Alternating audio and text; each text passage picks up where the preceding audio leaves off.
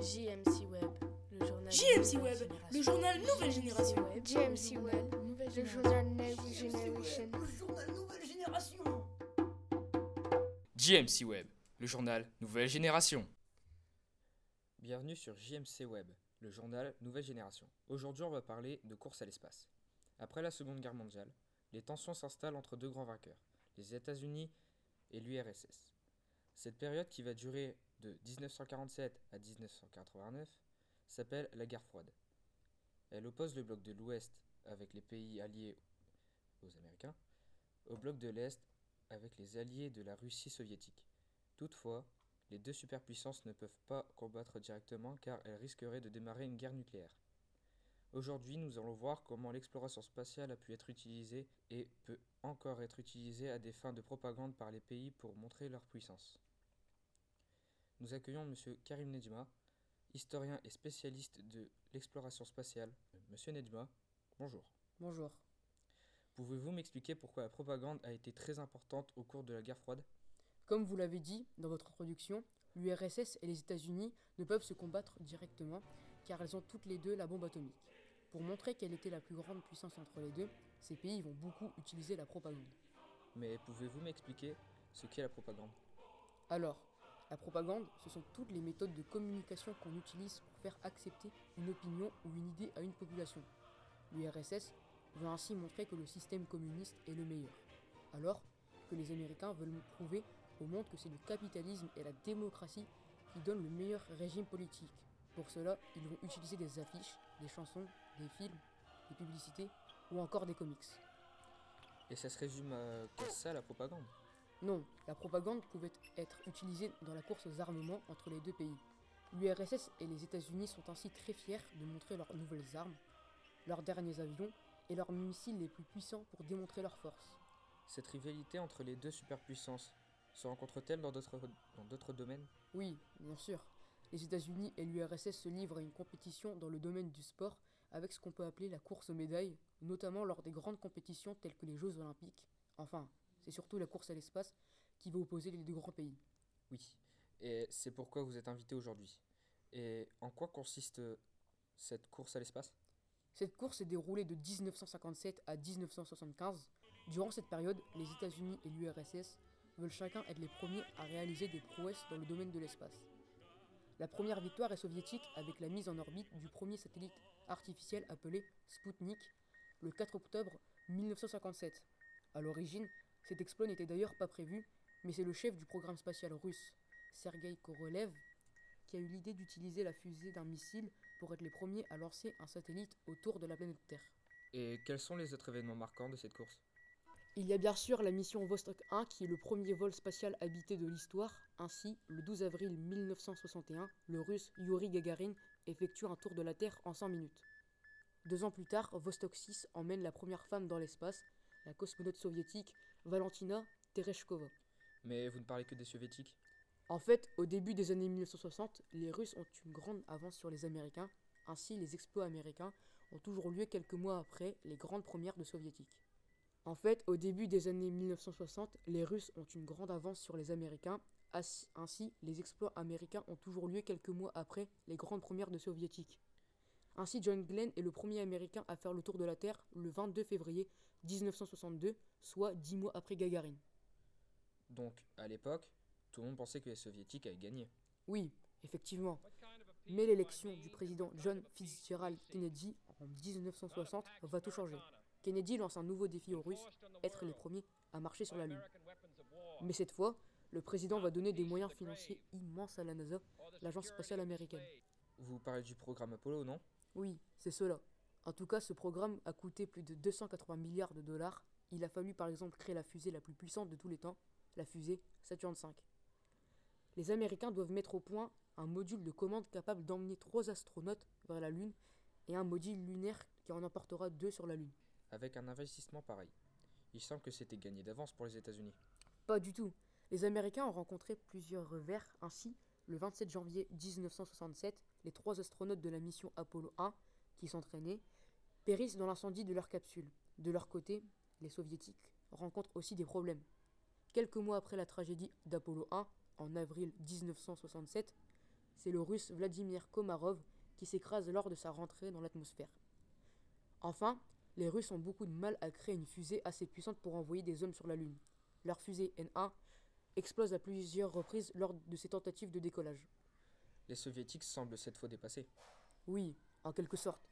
Les Russes ne peuvent investir autant d'argent que les Américains dans la course à la Lune. De plus, ils rencontrent des problèmes d'organisation entre différentes agences qui se font concurrence. Pendant ce temps, les Américains sont passés devant eux avec par exemple la mission Apollo 8 qui fait le tour de la Lune le soir du réveillon de Noël 1968. On se rapproche du premier pas sur la Lune. Et oui, la course à la Lune est définitivement gagnée par les Américains avec la mission Apollo 11 le 27 juillet 1969. Neil Armstrong pose le premier pas d'un homme sur la Lune et prononce cette phrase.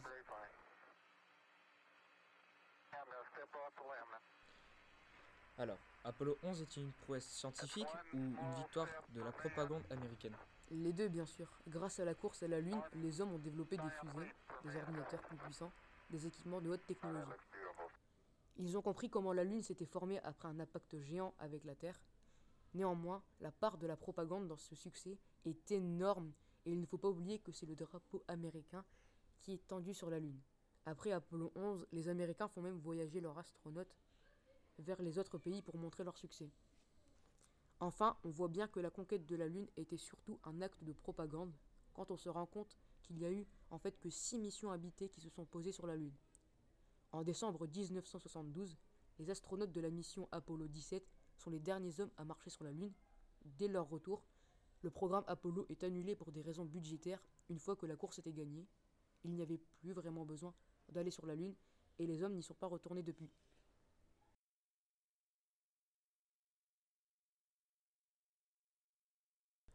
La course à l'espace était donc véritablement un exploit de la propagande pour démontrer sa puissance.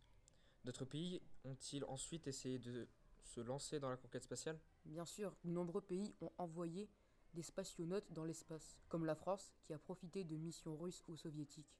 D'autres pays ont envoyé des sondes comme le Japon, l'Inde ou encore l'Union européenne. Mais depuis quelques années, un pays, parti après les autres, semble déterminé à rattraper son retard, c'est la Chine. Quels sont les exploits spatiaux des Chinois? Si le premier satellite chinois est envoyé en 1970, les Chinois vont ensuite se désintéresser de l'espace. Ils font leur retour en 2003 en envoyant leur premier homme dans l'espace, le taïkonaute Yang Liwei. La Chine devient donc, avec la Russie et les États-Unis, un des seuls pays capables d'envoyer des humains dans l'espace. Puis les choses s'accélèrent. En 2011, les Chinois inaugurent une mini-station spatiale et en 2012, ils y envoient la première femme chinoise, Liu Yang. Enfin, les Chinois commencent à s'intéresser à la Lune puisqu'ils s'y posent deux petits rovers nommés les lampades de jade. Et à quoi servent-ils, ces rovers Ce sont des robots mo- mobiles qui peuvent servir pour explorer une planète, un satellite comme la Lune, voire un astre plus petit comme une météorite. Le premier lapin de jade s'est posé en 2003, en 2013 sur la face visible de la Lune. Le second, appelé Cheng, Cheng E4, se pose en janvier 2019 sur la face cachée de notre satellite. Cette mission est-elle vraiment un exploit quand on sait que les Américains avaient déjà euh, marché sur la face visible de la Lune? Cette mission Cheng E4 est tout de même un exploit car c'est la première fois qu'on pose un engin sur la face cachée de la Lune. En fait, la Lune met la même durée de 27 jours pour tourner autour d'elle-même que pour tourner autour de la Terre. Elle montre donc toujours à la Terre la même face. Quand un vaisseau ou un robot est derrière la face cachée, il ne peut donc pas communiquer avec la Terre. Comment les Chinois ont-ils donc fait? C'est simple. Pour poser un rover sur la face cachée, il faut d'abord envoyer un satellite autour de la Lune qui permettra de relayer les communications avec la Terre. C'est ce qu'a fait la Chine avec le satellite Kiekiao. Grâce à, grâce à lui, le rover Cheng E4 a pu envoyer des clichés de la face cachée de la Lune. On voit d'ailleurs que c'est un paysage beaucoup plus tourmenté par les astéroïdes que la face visible. Les Chinois ont donc fait beaucoup de choses, mais pour quel véritable objectif? Leurs objectifs sont clairs. Ils veulent monter en puissance en réalisant d'abord ce que les autres ont déjà fait et pourquoi pas réaliser des grandes premières comme Cheng E4. Leur ultime objectif est d'envoyer un taïkonaute sur la Lune. Ainsi, ils montreront au monde qu'en quelques années, ils sont parvenus à égaler les Américains. Et les Américains, justement, les laissent-ils faire? Bien sûr que non. Le président américain Donald Trump vient d'ailleurs de relancer l'idée du programme Constellation. C'était un programme qui avait été initié par le président George W. Bush au début des années 2000 et qui avait pour but de renvoyer des astronautes américains sur notre satellite pour 2020. Ce programme avait ensuite été annulé par le président Obama en 2010 car celui-ci ne voyait pas l'intérêt de dépenser autant d'argent uniquement dans le but de marcher à nouveau sur la Lune. Et Trump vient-il donc relancer ce programme? C'est bien ça? Oui, et il a même affirmé par l'intermédiaire de son vice-président Mike Pence que, le- que la première femme et le prochain homme à fouler le sol lunaire seront des Américains amenés par une fusée américaine depuis le sol américain. Toujours à promettre des choses celui-là. Tient-il sa parole? Ça dépend. Si l'objectif affiché de ce programme est d'envisager une, colonisa- une colonisation de la Lune, le véritable but est de battre les Chinois et de montrer, une fois encore, la suprématie américaine dans l'espace. Toutefois, envoyer des humains hors de l'attraction terrestre coûte très cher, et il faut créer à nouveau une fusée aussi puissante que l'ancienne Saturn V.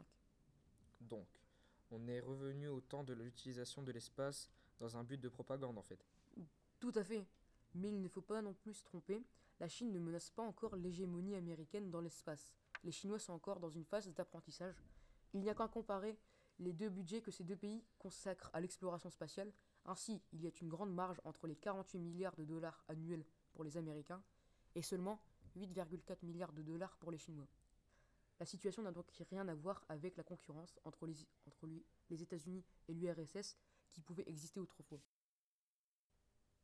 Finalement, pourquoi donc remettre la Chine et les États-Unis sur un même pied d'égalité? C'est d'abord une façon pour la NASA de justifier les augmentations de son budget. C'est aussi une façon pour Donald Trump de renforcer son image. Il se crée un grand rival pour démontrer sa force s'il parvient à remporter plus tard cette victoire. De plus, grâce à cela, la Chine se pose comme l'unique rival des Américains. C'est d'ailleurs un récit qui est apprécié des médias qui vont mettre l'accent sur les récents exploits chinois sur les plans d'exploration pour l'avenir.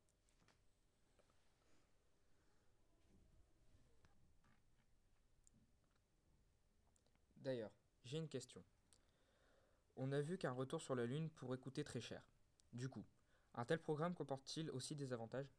Bien sûr. D'abord, cela permet de tester les équipements pour s'entraîner à aller un jour plus loin et pourquoi pas sur la planète Mars.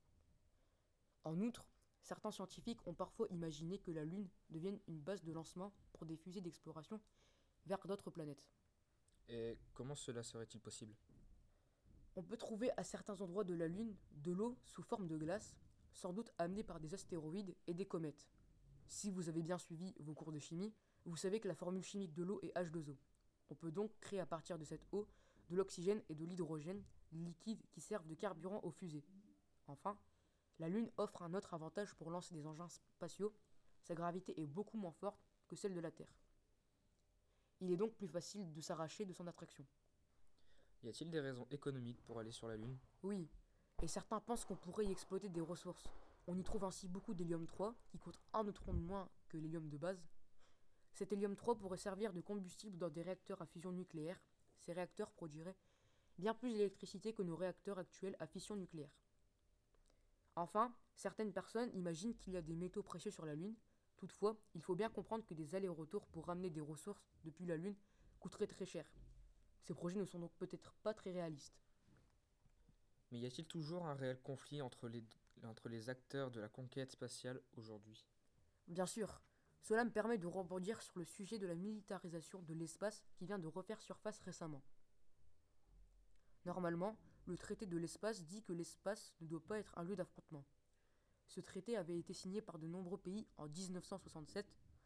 Au moment, où la concurrence spatiale entre les États-Unis et l'URSS était à son plus haut niveau, malgré ce texte, plusieurs pays viennent de tester leur capacité à détruire des satellites artificiels qui orbitent autour de la Terre. L'idée est ici de dire aux autres pays attention, nous sommes capables de détruire vos satellites, ce qui vous priverait de GPS et limiterait vos communications. Très bien. Si vous aviez une conclusion à faire sur tout ce dont on a parlé, quelle serait-elle?